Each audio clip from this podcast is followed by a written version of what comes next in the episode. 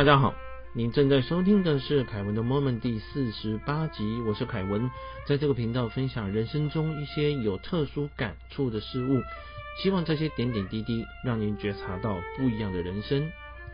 你曾经很期待要去哪里，因为你相信那个地方很神秘，会发生让你向往不已的事情吗？哎，这一集我们就是要聊这样子一个经验。回到先前和大家聊过的这本书啊，叫做《归途》，作者理查，他终于要从巴基斯坦进入印度了。那么他在移民处啊遇到了一个女的官员啊，他把他拿到的这个签证啦啊跟他的护照拿给他。那么当这个女的官员在检查的时候，他不禁回想起。坎坷的路途啊！哦六个月前，他从美国到欧洲流浪。那么在欧洲的希腊，他听到了一个声音跟他讲去印度，所以他又耗费了千辛万苦，经过了不同的国家，终于到了巴基斯坦。接下来的话，经过这个移民处，他就要到印度了。那为什么他要来？其实他自己也不清楚，但是他隐隐约约的觉得这很像是一个目的地。那么现在就等这位女军官审核完毕了。这女军官呢，看了看他，抬起头来：“你有多少钱？”理查很紧张，赶快伸到布袋里面哈，然后把铜板掏出来给他看。这个女军官脸上一副很。嫌恶的表情，你要有两百美金啊？那你只有这些铜板要做什么？你钱在哪里呢？理查说：“这就是我身上所有的钱。”所以，如果各位朋友曾经听过以前归途的 podcast 啊，就我先前的这几集，知道说，其实他来的时候呢，是他朋友有钱，结果他朋友的钱第一天晚上就被偷了，就回美国了。那他和另外一个朋友呢，两个人一路。流浪，有时候打工，有时候搭便车，有时候走路，终于来到这里，所以他真的没什么钱。那这位女军官就跟他讲说：“那你不能进去，你回你自己的国家。”哇！理查脑袋轰的一声，差点昏了。他说：“我走了好几个月的路，冒着生命危险才来到这里。我希望能够跟圣人一起研究你们的宗教。我放弃了在美国的舒适享受，因为我爱印度。”拜托，给我一个机会。在这个女军官跟他说：“我们乞丐很多了啦，多一个我们也不要。你回去就走了。”这丽莎完全愣了哦，就差这么一步，他就可以到了。但是现在，因为他没有钱，要叫他回家。那为什么有没有钱是他必须要进入印度的一个条件呢？他当然不能回去啊，因为就差一步而已啊，他就。坐在旁边的一棵树下，然后看那个对面那个军营里面啊，这位女的军官走来走去，他就一直跟他做祈求的手势，一直拜托他。那这个军官说：“我最后是警告你，不要烦我。”李查几乎绝望，但是他并没有离开。在太阳下山的时候，移民处在换班。有一位锡克教徒，各位锡克教徒会戴头巾，所以我们如果看呃一些片子哈，有戴这个白色头巾的，那把头包起来的锡克教徒，然后他穿着军装，那么这个女官员呢，哈就指着远远的在树下的理查，叽里咕噜不想说什么话，应该是讲说不能让他进来了，哦，然后就坐军用吉普车走了。那理查走过去啊，跟他讲，拜托拜托，然后祈求神。他跟这个新来的军官讲，那这军官跟他讲说，有人警告过我，你很麻烦，严禁进入，不能让你进去，除非你有足够的钱，不然回去吧。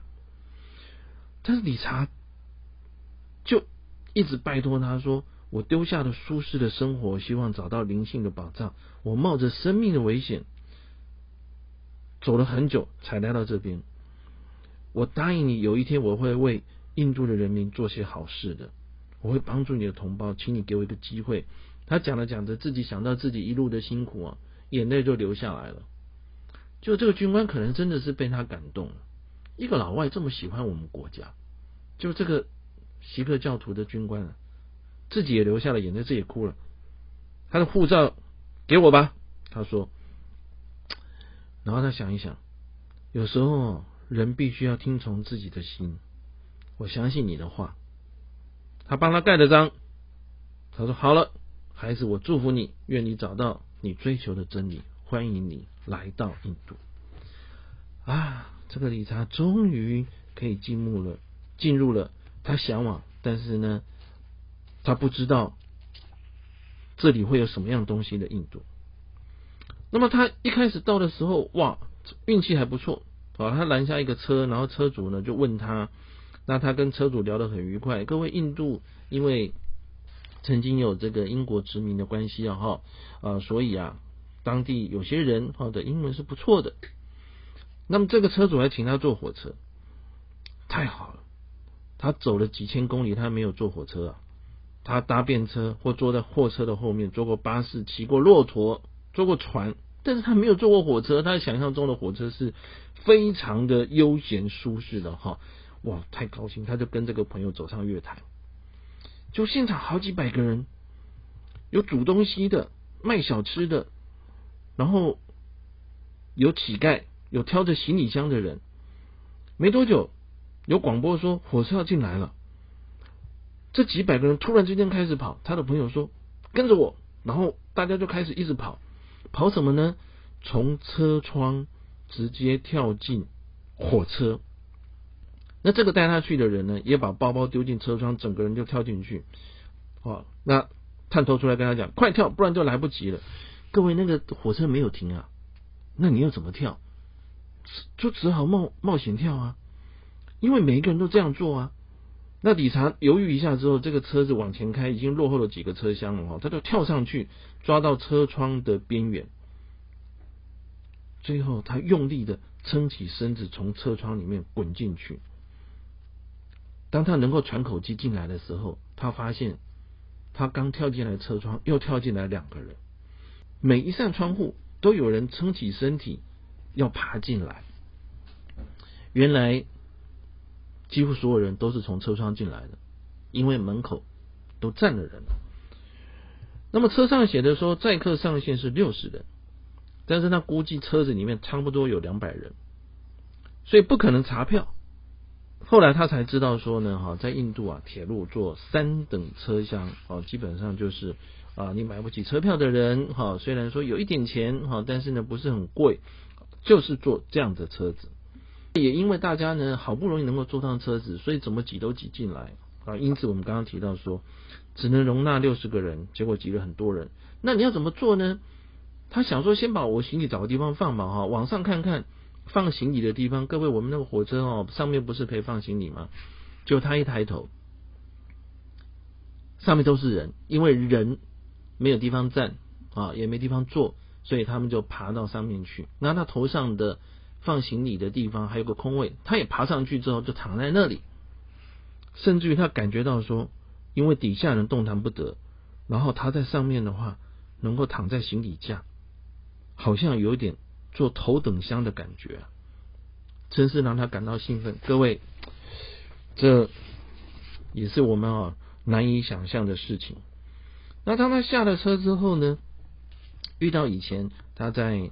瑞士啊，认识的两个法国人，哇，大家都是见面很开心，他们就带他去旅社哈。那他到了旅社之后呢，好就赶快出去逛逛。一出去逛的话呢，啊，遇到有一个人问他说：“你叫什么名字？你从哪个地方来？”因为他很明显的肤色、头发都不一样嘛。你教育程度是什么？你有什么目的？你喜欢我的国家吗？你想不想吃点心？哇，讲到这里他就有兴趣了，因为他一直没有吃什么东西，喝什么东西哈。啊，所以啊，这个人就带他去一个茶棚。这个老板在做什么？拿出一块树脂状的东西，在石板上摩擦。各位，那磨了以后不是会有粉？好，粉的话后来变成膏啊，就灰绿色的膏。那他就用食指把粉膏磨起来，然后放到容器里面加水摇晃，再把这个饮料倒到杯状。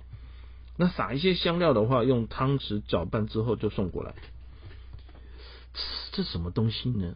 这理查看看这一位不知名的朋友，这个朋友露出诡异的笑容。他说：“喝吧，天然饮料，不含酒精，有益健康。”各位，因为理查他也没什么钱，也没吃什么东西了哈，我，一口喝光，他都太开心了哈，觉得说嗯，还蛮解渴的。那那个人就问他说：“还要不要再来一杯？”他说：“嗯，好，再来一杯。”就喝了第二杯，喝了第三杯，喝了第四杯。那他就问这个人说：“这叫什么东西呢？”那这位的先生说：“嗯，叫做棒哦，中文叫做棒了哈，它是有印印度的名称。”他就快乐的走出这个茶棚，一出去，突然慌的一声进入这个迷幻的状态，奇怪的颜色、声音，旁边的人似乎都在转。他开始发抖，后来才知道说这个棒是从印度的大麻里面提出来的兴奋剂。那这个人为什么要让他吃这种兴奋剂？不知道，他可能觉得作弄这个老外，让他感到有点新鲜吧。那理查正好没有喝水，所以他一口气喝四杯，结果他感觉到非常的不舒服，非常的诡异，这条路永远走不完。一路的撞到人，撞到牛，撞到猪，还撞到三轮车。那么接着呢，到了一个鹿尾的石墙旁边的时候，这个是西元第七世纪蒙古皇帝沙加汗的皇宫了哈。那外面有人在吹笛子，就诶。印度的吹笛人，各位，这就是弄蛇的哈，就是他们。如果各位有看过那个片子，就是他们吹笛子的时候呢，那个蛇会跟着晃。那理查遇到的这个人，可能是还蛮厉害的人。旁边有十二个有盖的篮子，那他一吹，篮子里面的眼镜蛇，各位是眼镜蛇哦，那都跑出来啊。那他就打开这个十二个篮子，好，那么不同的蛇的话呢，就陆陆续续的从里面探头出来。最后，他拿出一条大概有三四公尺长，各位一个人的话，可能一百七十公分左右，哈。那如果三四公尺长的话，就两个人这么长，而且七八公分厚，哦，各位，那这条蛇真的是又长哦又厚。那这大胡子都跑到他的前面，因为他不是吃的那个棒啊，这种兴奋剂啊，有点头昏眼花吗？那这位弄蛇人大胡子呢，哈。把这个蛇缠在他的屁股上，这时迅速的唰的一下就把他捆起来了，然后把头在他前面的头晃来晃去，还吐出他的舌头来。各位，那个蛇不蛇啊，哦，它不是有舌头吗？他吐出来。理查说：“哦，这书里面写了，他感觉到蛇的口臭。哎，我没有这么近跟蛇面对面的见过。”但是呢，这种景象应该是非常可怕的。这时候有人上来说英文，呃，用英文跟他讲：“你叫什么名字？从什么国家来？为什么你会被缠住？”理查就一直说：“帮帮我，帮帮我。”那这大物质说呢，哈，叫他给他五十卢比。群众里面有人说，用英文跟他讲：“你给他五十卢比，他就会帮你把蛇拿下来。”原来看他老外嘛，想说老外有钱嘛。好，就叫蛇把他缠住啊！你给他钱，他就放你走。问题是理查就没有钱呐。那旁边的人说，你只好这样子一直下去了。哎，各位，这个大胡子真的不放。他想说，好不容易来了一个动作迟缓、头昏脑花的老外，我这个蛇把它缠上去之后，可以拿到钱。这个人怎么可能没有钱呢？就在那边把他缠了半个小时。那眼镜蛇跟他大眼瞪小眼。这个弄蛇人大胡子继续催催眠，然后所有的蛇在旁边摇来摇去。他理查的心里在想：我为什么来这边？我爸妈看到会想什么？我想要来找的神或主会想什么？他就跟这个神跟这个主祷告。这时候人群中突然出现一个老人，手上拿着念珠，就跟这个大胡子应该是在讲价钱。啊，最后呢？付了十卢比，这弄死人，大家看，哎呦，真的好像榨不出钱呐，都搞了半个小时，这老外也不拿钱出来，好，所以这个人给他十卢比啊，他就找到一个，至少弄了半天有一些钱赚吧，啊，他就在旁边吹，那这个大蛇呢就放开他。哇！理查终于能够离开，赶快谢谢这位拿着念珠的救命恩人之后呢，哈，就离开了。离开了呢，跑到一个地方，看到有几个坐在木椅上的人，他们把红色的糖果丢到嘴巴里面吃。各位，他有喝兴奋剂嘛？然后又被蛇缠了半天，但是没有吃东西啊。所以他问他要不要试试看，他当然哦，他们在吃红色糖果，我也吃一颗。没想到一咬下去之后呢，眼泪流出来，身体大量冒汗，一直灌水，结果越喝越辣越苦。原来是印度辣椒，哪会有人这么好心，请你吃红色糖果？所有人都是准备要在旁边等着看好戏的。那那些人为什么吃起来好像没事呢？诶。这时候，理查就想到一句话：“甲的食物是乙的毒药。”好，好，这里面理查他到了他心目中思思念念的印度，却遇到了一连串的惊奇的遭遇，不禁让我想起说：哈，有的时候是这样，我们小时候要去旅行，常常前一天晚上会兴奋的睡不着。那到那个地方呢？其实，在玩什么都忘了。有时候是朋友，有时候是老师，但是呢，呃，可能最开心的就是打开背包，然后里面有零食，哦，还有便当，啊，那跟同学一起吃喝玩乐，这件事情是最开心的。那么，这有点像理查，他到了这个目的地，遇到了很多奇特的人，但对他来讲的话。他的朋友好像都是呃像浮云一样哦，从头在一起的葛瑞呢，哈已经去以色列了，所以后面都自己闯荡，被人家勒索，被人家戏弄，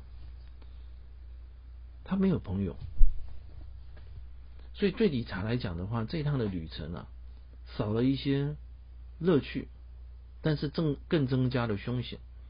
所以有时候我们常常想，哎，如果我一定要去那里之后会怎么样？但有时候我们发现说，嗯，如果没有人跟你分享去那里的快乐，对你来讲，好像美好的景致啊也变得 后面想起来的话，哈，有点索然无味了。